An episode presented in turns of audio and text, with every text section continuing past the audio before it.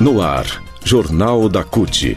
Olá Brasil, eu sou o André Acarini. Nessa edição do Jornal da CUT, com Bolsonaro, o salário mínimo não paga nem a cesta básica em São Paulo. Petrobras lucra seis vezes mais que concorrentes e investe pouco, só acionistas ganham. São os assuntos que você confere a partir de agora aqui no Jornal da CUT.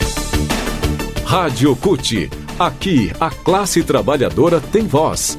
Acesse pelo site www.cut.org.br. Desde que Bolsonaro assumiu o governo em 2019 e deu início ao fim da política de valorização do salário mínimo, que foi criada no governo Lula, o poder de compra dos trabalhadores e trabalhadoras mais pobres, que ganham o piso nacional, salário mínimo, não para de cair. Em maio, o valor da cesta básica ampliada, divulgada pela Fundação Procon de São Paulo, custou R$ 14,12 a mais que o salário mínimo na capital paulista. A cesta ampliada subiu 1,36% em maio, foi para R$ 1.226,12. O salário mínimo nacional é R$ 1.212 desde janeiro deste ano, quando foi reajustado em 10%, sem o aumento real garantido pela política de valorização que Bolsonaro acabou, exterminou. Quatro meses depois, o valor do mínimo já é insuficiente para comprar uma cesta básica ampliada. O valor das, dessa cesta básica ampliada, a gente vai explicar o que é daqui a pouco, 12, subiu 12,69% no acumulado ao ano. Em 12 meses, a alta é de 18%, segundo a Fundação Procon de São Paulo. Quando a política de valorização do salário mínimo ainda estava em vigor, em setembro de 2019, o piso nacional era de 998 reais. Comprava uma cesta básica de 739 reais, e ainda sobravam R$ 258,93. A pesquisa da cesta básica ampliada, realizada depois de um convênio entre o Procon e o Diese, considera a renda média de São Paulo e acompanha os preços de 41 produtos essenciais de alimentação, limpeza e higiene pessoal. Essa é a cesta ampliada. Já a tradicional pesquisa nacional do Diese sobre os preços da cesta básica nas capitais acompanha a variação dos preços de 13 produtos básicos, como definido no Decreto-Lei 399 de 1900 1938. No Brasil, 36 milhões, quase 36 milhões e meio de trabalhadores formais e informais ganham o salário mínimo atualmente. Esse número é 8,2 milhões a mais do que no final de 2018, quando Bolsonaro ganhou a eleição presidencial. Ou seja, no governo Bolsonaro, mais trabalhadores estão ganhando menos.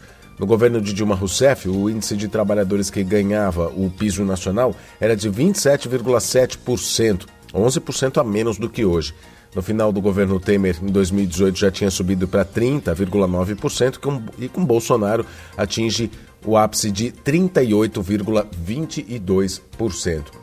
A crise sanitária tem aprofundado a tendência de achatamento dos salários no Brasil, que começou depois do golpe contra Dilma Rousseff em 2016. Só que o fim da política de valorização do salário mínimo acabou ampliando o arroxo salarial. A afirmação é da técnica da subseção do Diese na CUT Nacional, a Adriana Marcolino. Ela diz que o fim da política de valorização do salário mínimo contribuiu, contribuiu ainda mais para o achatamento, porque o trabalhador perdeu uma ferramenta que ajudava a melhorar o rendimento durante as negociações salariais.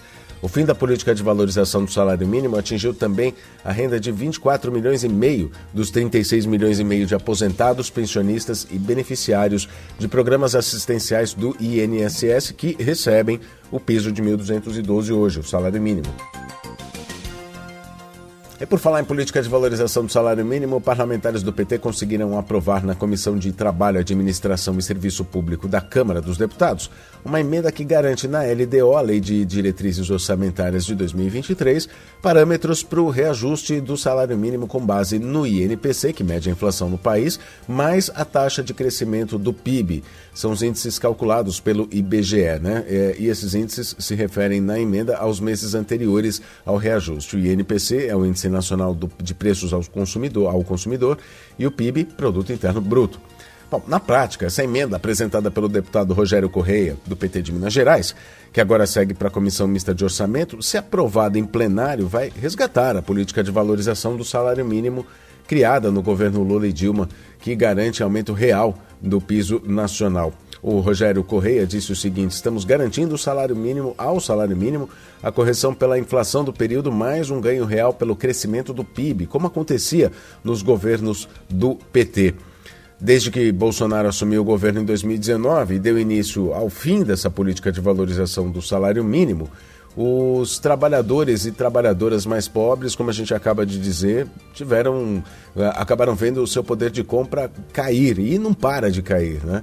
O Rogério Correia diz ainda que é preciso preservar o poder aquisitivo que a Constituição Federal assegura a esses brasileiros. E a aceleração da inflação tem sacrificado a classe trabalhadora e os milhares de segurados da Previdência que sobrevivem do valor definido a essa renda mínima. Bom, é, o Rogério Correia argumentou também que a redução do poder de compra do salário mínimo contribui ainda mais para o quadro de deterioração econômica do país, com crescente restrição de demanda. É, por essa emenda, por essa proposta, fica estabelecido que se até o ano anterior da definição do, do valor do salário mínimo não houver divulgação dos índices em um ou mais meses dentro do período estipulado para o cálculo de reajuste, Poder Executivo, né, a Presidência da República, vai ter de fazer uma estimativa desses meses que não estão disponíveis. Ou seja, se deixou de divulgar em, em um determinado mês a variação do PIB ou mesmo o INPC, o Poder Executivo vai ter que fazer uma estimativa desses meses para poder compor o índice de reajuste. Economia. E na última sexta-feira foi anunciado o reajuste de 5,1% né, no preço da gasolina vendida nas refinarias das distribuidoras de combustível da Petrobras.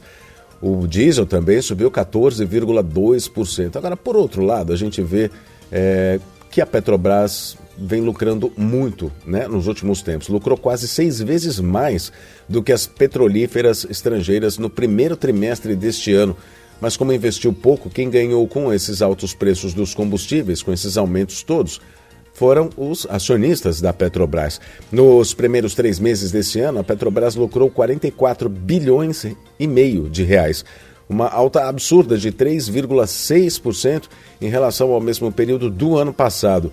Desse total, distribuiu para os acionistas 10 bilhões e 200 milhões de dólares, não reais, de dólares, né? Que vai para mais de 50 bilhões. Cerca de quatro vezes a média da, das petroleiras internacionais, que ficou em 2 bilhões e meio de dólares. Esses dados são de um levantamento feito a pedido do UOL para a empresa de informações financeiras Economática. De acordo com a reportagem, a margem líquida da Petrobras foi de 31,6% no primeiro trimestre deste ano, enquanto as concorrentes tiveram no máximo 11,5%. Em relação à Petrochina, por exemplo, que teve margem líquida de 5,6%, o resultado da Petrobras é quase seis vezes maior. A origem da maior margem de lucro em comparação com os concorrentes internacionais são os preços dos combustíveis no Brasil, que estão entre os mais altos do mundo. Já as fortunas distribuídas aos acionistas ocorrem porque a Petrobras investe pouco, segundo a avaliação do professor de economia Eduardo Costa Pinto, da Universidade Federal do Rio de Janeiro. Segundo ele, é que também é pesquisador do Instituto de Estudos Estratégicos de Petróleo, Gás Natural e Biocombustíveis, o INEP, os ganhos da Petrobras sobem mais rápido do que as despesas para a extração do petróleo e do pré-sal. O presidente Bolsonaro, mais uma vez, sobre o aumento, né? A gente fala agora, o presidente Bolsonaro, mais uma vez, tentou terceirizar sua responsabilidade para a Petrobras, mas o governo é acionista majoritário da empresa. É da caneta de Bolsonaro que vem do presidente da estatal, da Petrobras, e os seis dos conselheiros, que têm poder de decisão, justamente eles que decidem, né, os aumentos. A política de paridade de importação, que define aqui no Brasil que a gente tem que pagar os combustíveis de acordo com a variação internacional do barril do petróleo e do dólar, é algo que já deveria ter sido revista, revertida, acabada há muito tempo e até agora Bolsonaro não o fez. A PPI, que foi instituída no governo Temer, é defendida por Paulo Guedes, o ministro da Economia de Bolsonaro. O que Bolsonaro faz agora, na verdade, é um discurso para tentar se salvar nas eleições, e não é a primeira vez. Primeiro, ele fez isso culpando o, os preços, é, culpando o, falando sobre a culpa dos preços dos eh, combustíveis, né, ele responsabilizou o cenário externo né, pela guerra. Depois colocou a responsabilidade sobre governadores, dizendo que o ICMS é muito alto e etc. Depois sobre os impostos e agora sobre a Petrobras. William Nozaki, que é coordenador técnico do Instituto de Estudos Estratégicos do Petróleo, Gás Natural e Biocombustíveis, o INEP, que a gente falou agora, é quem corrobora com essa é, afirmação, né? que ele responsabiliza de fato, ele terceiriza de fato a responsabilidade que é sua pelo aumento dos preços nos combustíveis no Brasil. Enquanto isso, a gente está pagando aqui um alto preço, não só nos combustíveis, mas em todos os outros produtos que acabam aumentando também, o que colabora para a inflação e a inflação corrói o poder de compra de todos os brasileiros. E como no começo do jornal da CUT de hoje a gente disse, a cesta básica, por exemplo, em São Paulo, a cesta básica ampliada já custa mais do que o salário mínimo. O jornal da CUT fica por aqui. Muito obrigado pela sua companhia. Nos, nos falamos na próxima edição. Até lá.